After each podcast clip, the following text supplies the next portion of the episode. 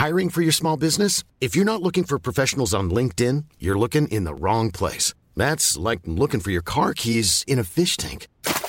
LinkedIn helps you hire professionals you can't find anywhere else, even those who aren't actively searching for a new job but might be open to the perfect role. In a given month, over 70% of LinkedIn users don't even visit other leading job sites. So start looking in the right place. With LinkedIn, you can hire professionals like a professional. Post your free job on linkedin.com slash people today.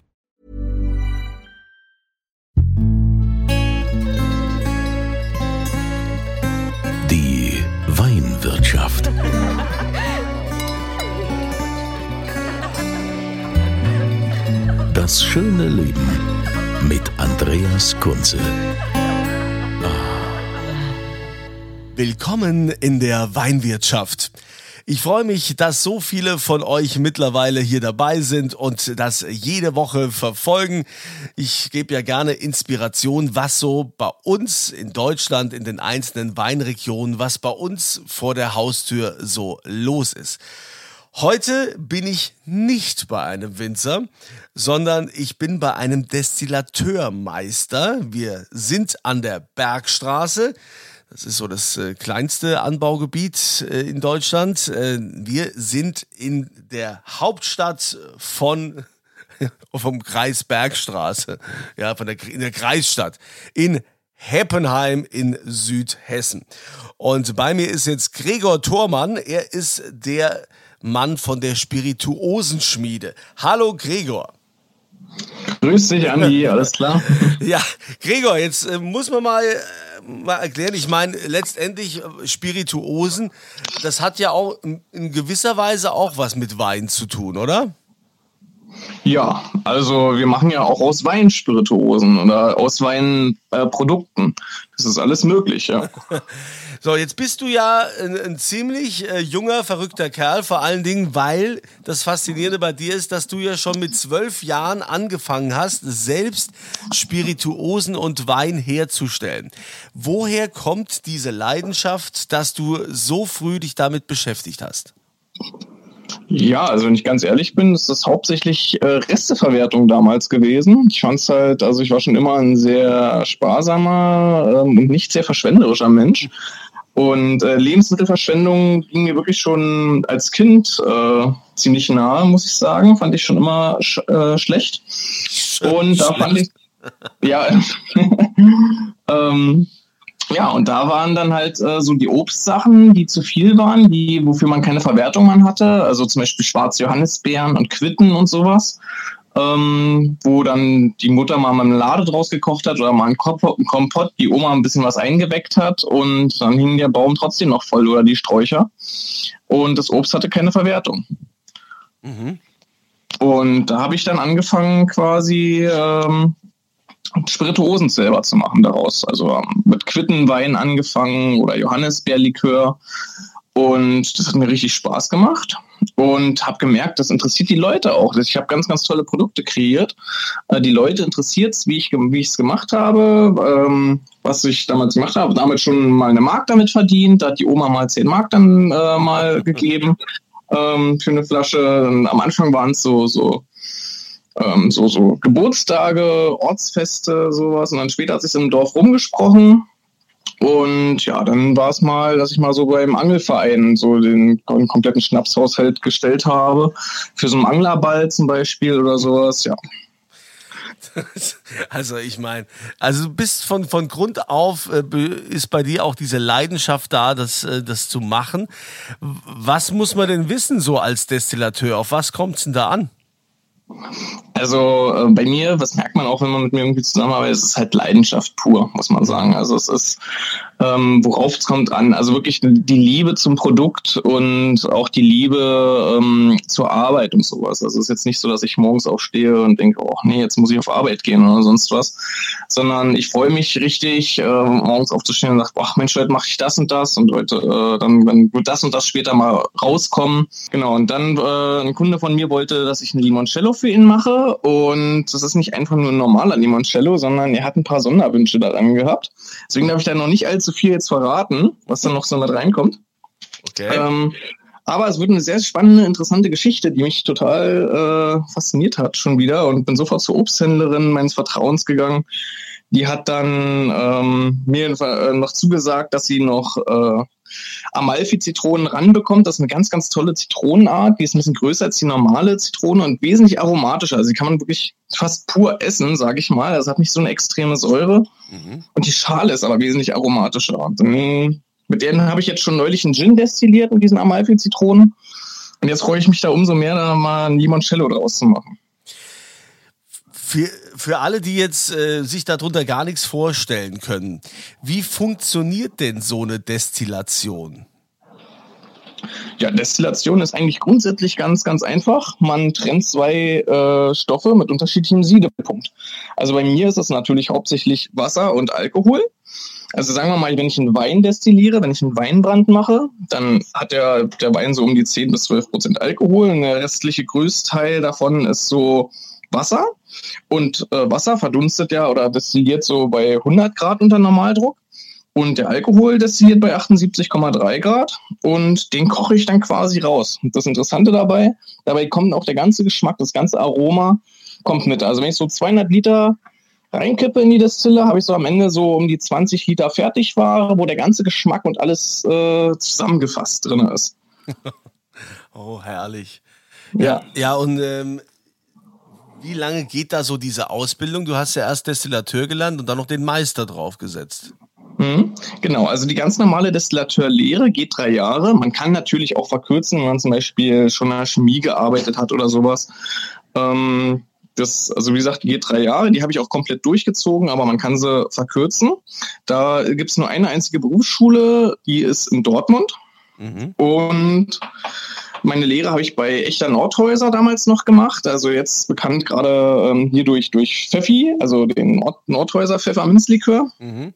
Ähm, und dann direkt am Anschluss habe ich dann schon mit der Meisterausbildung angefangen, oh, also Ausbilder eigene Schein etc. Warum ist alles eine Voraussetzung für einen Meister? Und äh, da habe ich auch nochmal so knapp zwei Jahre für gebraucht mit Basisteil, Ausbilder eigenes Schein und fachspezifischen Teil. Und da findet die Ausbildung in Dortmund, äh, in, in Berlin statt, nicht in Dortmund. Und genau, also fünf Jahre insgesamt. Also äh, du, du kommst ja, wenn man dich so hört, äh, vom, vom Dialekt her, kommst du ja ursprünglich aus Brandenburg. Was hat dich denn dann nach Südhessen, nach Heppenheim an die Bergstraße verschlagen? Ja, der Beruf, absolut. Also das war, ähm, Ursprünglich wollte ich, sollte ich Betriebsleiter äh, oder Produktionsleiter von einem wesentlich größeren Unternehmen werden. Allerdings ist die Stelle wesentlich später frei geworden. Und damit ich keine Lücke im Lebenslauf hatte, habe ich dann geguckt, alles klar. Und da hat dann ähm, jemand hier einen Destillateur gesucht, der für ihn eine Whiskybrennerei aufbaut, mitten in der südhessischen Bergstraße. Und habe ich gesagt, ja, alles klar, das mache ich doch. Damit ich keine Lücke im Lebenslauf habe, fange ich da an. Und habe mich dann sofort innerhalb der ersten Wochen in die wunderbare Gegend und in die Menschen und alles hier wirklich verliebt. Also man hat das Ried mit tollem Getreide, wo man toll Whisky draus machen kann, also wirklich mit, mit Heidelberg und die ganze, das ganze Überschwemmungsgebiet, das ganze Ried, äh, ganz, ganz tolle Böden, tolle Getreidevorkommen. Den Odenwald direkt vor der Tür mit ähm, tollen Wildobstsachen und tollen Apfelsachen, Birnensachen, Kernobst. Ja, wenn du jetzt sagst, ja. wenn du jetzt sagst Whisky, Whisky aus aus dem Ried, Whisky von der Bergstraße. Ja, wie kommt man, also was, wie, also du kennst es ja sonst nur Whisky irgendwie aus aus den USA, aber von hier, wie wie wird das gemacht? Ja, also im Grunde machen wir Deutschen das schon recht lange. Es hat sich bei uns nur keiner wirklich mal äh, das Thema Whisky genannt, aber im Grunde haben wir schon immer aus Getreide Alkohol gewonnen. Das haben wir Deutschen halt immer Korn genannt. Korn ziemlich verpönt, ähm, sage ich mal, oder ist jetzt nicht so, dass das edle Produkt, was man sich jetzt so gerade vorstellt, wo man abends vorm Kaminfeuer durch 2CL ganz genüsslich äh, langsam ja. ähm, trinken tut. Ja, deswegen. Äh, aber wir Deutschen haben eigentlich schon eine lange Tradition, wie gesagt, dass wir aus Getreide Alkohol machen. Und Whisky ist nichts anderes. Whisky ist einfach nur ein Getreidebrand quasi auf Holz, was gelagert wird. Und wir Deutschen haben ja auch schon Lagerkorn gemacht. Also haben von daher auch schon eine ziemlich lange Tradition damit. Ja, und das macht halt richtig Spaß, aber wir Deutschen sind da mittlerweile ziemlich weit vorangeschritten. Also es gibt mittlerweile mehr Whisky-Destillerien in Deutschland als in Schottland. Aber muss denn so ein Whisky nicht auch wirklich dann lange lagern, bis der mal ja. auch äh, genießbar ist? Genau so ist es. Also die gesetzliche Mindestangabe äh, schreibt vor drei Jahre und einen Tag. Mhm. Muss der auf dem Holzfass liegen und wir sind mittlerweile, also ich bringe nächsten Monat bringe ich zum Beispiel einen siebenjährigen Whisky raus. Mhm.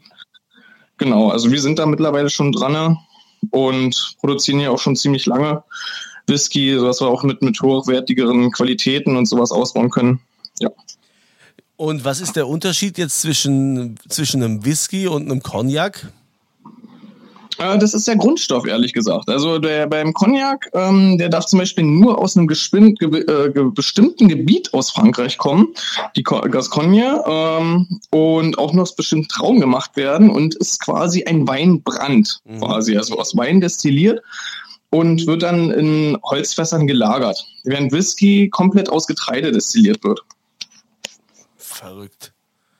Ja, und ist es denn so, also deine, deine Erfahrung, was, was sagen die dir, dass du sagst ja, wir machen hier ganz tolle Produkte, du fühlst dich total wohl an der Bergstraße, wo du ans Obst kommst, ans Getreide aber man sieht ja oftmals, also wenn man, wenn man weg ist in irgendwelchen Bars oder so, da, da werden ja selten die heimischen Produkte angeboten. Man äh, geht ja nach wie vor eher in die USA oder Frankreich etc. Ähm, ist, haben die einfach ein besseres Marketing oder ist deren Qualität besser?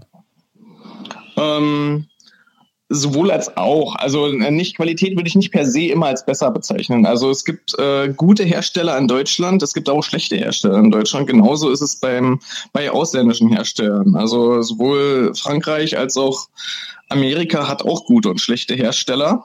Ähm, von daher würde ich es so nicht sagen. Allerdings ist das Marketing und der Ruf wesentlich besser. Sagen wir mal jetzt zum Beispiel gerade wenn wir schottischen Whisky nehmen. Mhm. Die haben einen unheimlich hohen Ruf, äh, sind unheimlich gut aufgestellt. Das verbindet man sofort, man verbindet sofort mit Schottland eine Whisky-Destillerie, während man es jetzt eher gesagt, wie du es schon meintest, an der Hessischen Bergstraße jetzt nicht so vermuten würde.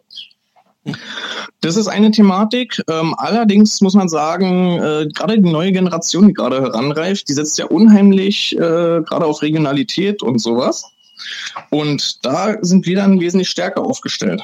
Also gerade wenn es um Regionalität geht, können wir halt dann trumpfen und sagen, hey, pass auf, der Whisky muss nicht erst einmal komplett übers Meer geschippert werden, sondern wir haben auch welchen hier. Also, äh, wenn man so äh, quasi sich mal bei dir so durchliest, äh, du machst ja von nichts halt. so ist egal, ob, jetzt, ob das jetzt Whisky ist, ob das ein Likör ist. Dann gibt's ja mittlerweile auch diesen riesen Gin diesen äh, Gin-Trend, was alle machen. Wodka hast du auch im Programm. Das ist ja, das ist ja alles äh, Wahnsinn, was das für ein Riesenportfolio ist.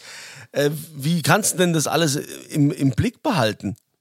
Ja, das ist halt einfach mit, mit äh, was ich vorhin sagte, mit Liebe und Leidenschaft, sage ich mal. Es ist ja, meisten Winzer haben ja auch mehrere Rebsorten, obwohl sie vielleicht am liebsten doch immer eine andere trinken.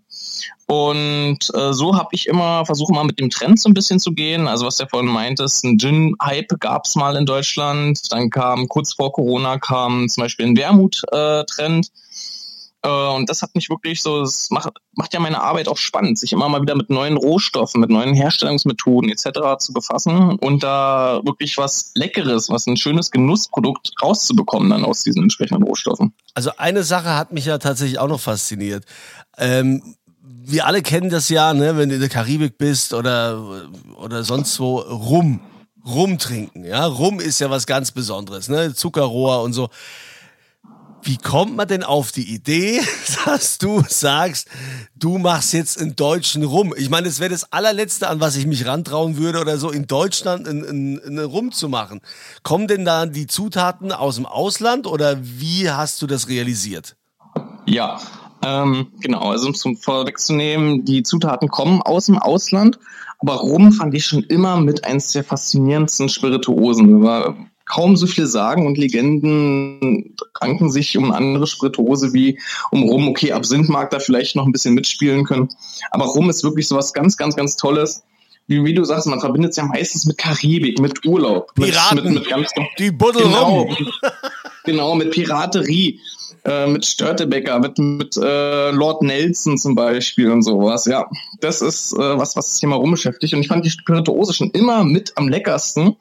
Ähm, also auch schon zu Berufsschulzeiten habe ich wirklich, wenn, wenn die anderen lieber gerne mal so ein Glas Whisky getrunken haben, habe ich ein Glas hochwertiges, hochwertigen Rum getrunken.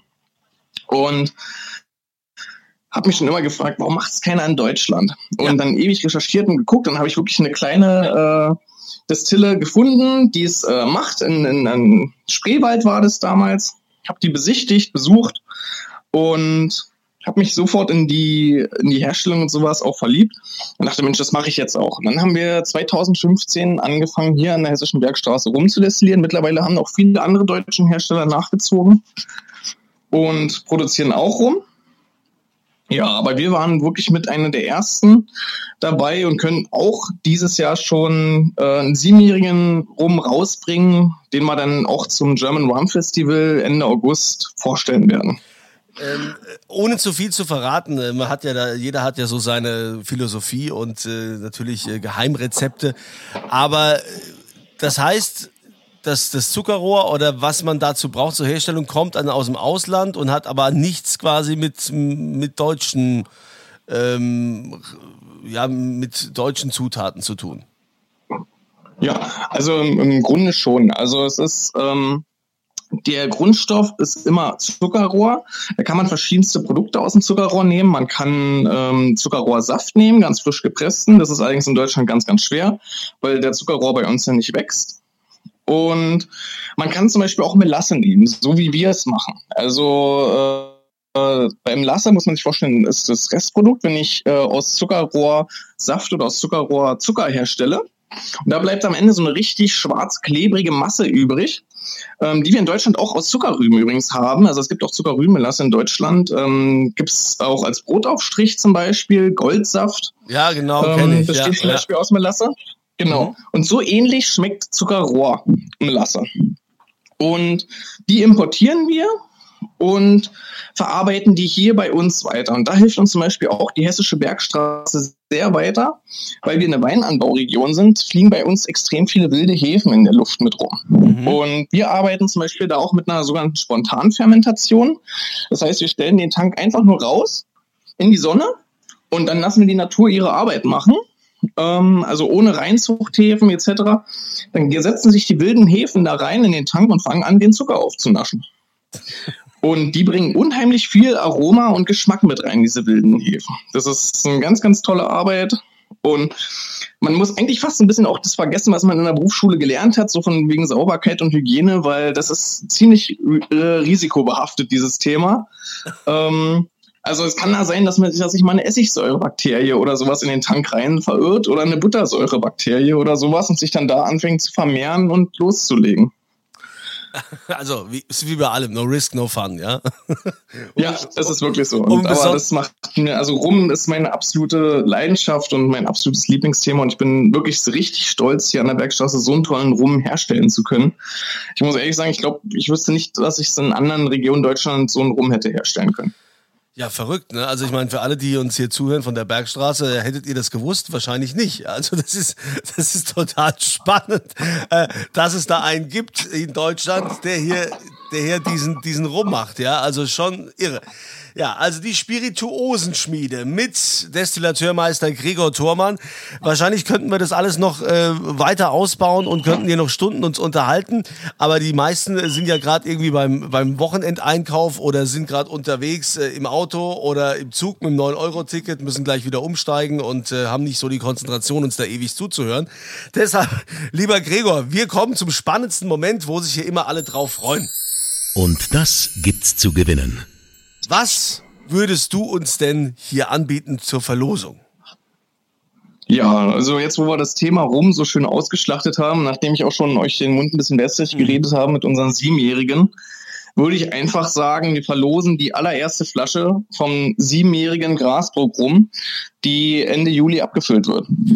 Wow, das ist mal cool. Das ist mal ein tolles Geschenk. Ja, äh, vielen Dank, Gregor. Ihr könnt mitmachen bei der Verlosung, indem ihr auf äh, podcast.kunze.tv geht. Und äh, da gibt's dann immer quasi diese, wo ihr dann Adresse alles eintragt und dann die Frage zum aktuellen Gewinnspiel. Und die Frage wäre, ne, da müsst ihr die Antwort dann eintragen, aus welchem deutschen Bundesland kommt Gregor Thormann ursprünglich? Das da bitte eintragen und dann nehmt ihr teil an der Verlosung des großartigen Rums, der jetzt im Juli auf die Flasche kommt. Also ganz frisch, ganz toll. Und ähm, ich bin gespannt, äh, wie es schmeckt. Ähm, ich hoffe, ich komme auch mal in den Genuss, Gregor. Das, vielleicht machen wir mal in, in Heppenheim bei dir eine kleine Führung oder mal generell so eine Probe. Wobei ich ja glaube, dass das gar nicht so einfach ist. Ne? Mit, wenn, wenn man so eine Probe macht bei so einem Destillateurmeister, ist es ja hochprozentig. Du machst ja auch Kurse, wie ich gelesen habe. Da sind wahrscheinlich die Leute ruckzuck alle betrunken, oder? Nee, das geht. Ganz, ganz selten mal so ein Junggesellenabschied, die links dann drauf an, wirklich. Aber ansonsten geht's ja bei mir hauptsächlich um den Genuss der Spirituose und nicht um den Rausch, weil den kann man wesentlich günstiger mit anderen Sachen haben, sage ich mal. Aber mein, meine Spirituosen, die ich herstelle, äh, sind äh, schon gehobene Preisklasse. Ähm, und sich damit sinnlos zu berauschen, sage ich mal, das ist äh, Perlen vor die Säue ja, deswegen habe ich wirklich die Erfahrung gemacht, also die meisten sind halt wirklich an dem Genussmoment interessiert, wie, worauf man beachten kann, bei welchen Flaschen man wo, was wo kaufen sollte, was wo nicht, was steht schon, was verrät uns das Etikett und was nicht. Also, ähm, sehr spannend. Also ich werde mir das mal anschauen. Ich werde mich immer durchtrinken bei dir. Also du hast ja wirklich, ja, sehr gerne. großartige Sachen, ob das jetzt Wodka ist, den Wermut, wie du gesagt hast, ne? Äh, Pfefferminzlikör, Gin. Gut, Gin machen sie alle, dieser Gin-Hype. Wo, woher kommt dieser Hype mit dem Gin?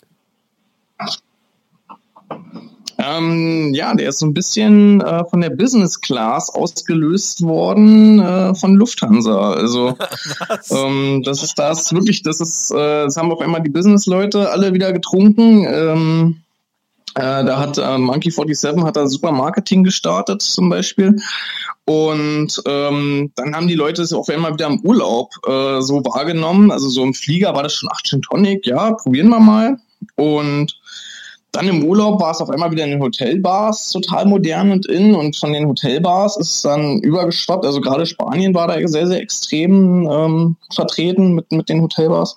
Und von da an ist es wieder an die deutschen Bars und die deutschen Cafés und Restaurants und sowas. Hat sich wieder durchgeschlagen. Also es war ein richtig schöner Hype und war vor allem das, was auch die Spirituose bereichert hat, fand ich. Also gerade in den Anfangsmonaten Gin war für mich am Anfang nur so, ein, so ein Wacholder-Destillat. War recht einfach, war recht plump. Ähm, man hat wenig verschiedene Möglichkeiten gehabt. Also meistens hatte so bestand aus sechs, sieben Kräuter und mittlerweile sind da der Fantasie überhaupt keine Grenzen mehr gesetzt. Also da gibt's alle möglichen Varianten. Jedes Gewürz, alles, was irgendwo kreucht und fleucht oder wächst, äh, wird heutzutage zu Gin verarbeitet. Und ja, also ich fand, das hat die Spirituose bereichert. Also das heißt, der, der Gin-Trend, der wird uns noch sehr lange begleiten. Es ist also noch lange nicht zu Ende mit dem Gin. Ähm, ich wünsche dir viel Erfolg weiterhin, ganz viel Begeisterung, Liebe zum Produkt. Das hast du ja schon. Ich glaube, das kann man auch gar nicht mehr weiter perfektionieren. Wichtig ist, äh, da dran zu bleiben. Wir sind gespannt, was wir noch von dir hören werden. Die Spirituosenschmiede in Heppenheim. Und ähm, weiterhin, gibt's noch irgendwie was, wo du sagst, da würde ich mich noch gern rantrauen, sowas würde ich noch mal gern produzieren? Passieren? Ja, das sind halt bis jetzt so die Spirituosen, wo man äh, ähm, in Deutschland nicht so herstellen kann. Also ich sag mal zum Beispiel Tequila, also bei so eine so eine ähm, Weber-Agave, die wächst hier halt extrem schlecht, sage ich mal. Aber Tequila ein unheimlich spannendes, tolles Thema. Aber wie gesagt, als Deutscher tut man sich da ein bisschen schwer und auch importieren kann man diese Weber-Agaven noch nicht ganz so. Also so ein Ding wiegt halt ein paar hundert Kilo und äh, ja, aber das ist ziemlich spannend. Also wie gesagt, ich freue mich jetzt schon, äh, Limoncello, äh, freue ich mich jetzt sehr schon drauf. Auch eine Spirituose, die ich nie so krass vor Augen hatte. Und äh, hm. ja, und dann gucken wir mal, wenn der Tequila kommt. Also, Gregor Thormann, genau. der Destillateurmeister von der Spirituosenschmiede in Heppenheim. Vielen Dank. Ähm, wir sind gespannt, was wir noch von dir hören werden und ich wünsche dir viel Erfolg bei allem, was du tust. Euch wünsche ich ein tolles Wochenende beziehungsweise eine tolle Woche und denkt dran, immer volle Gläser. Die Weinwirtschaft.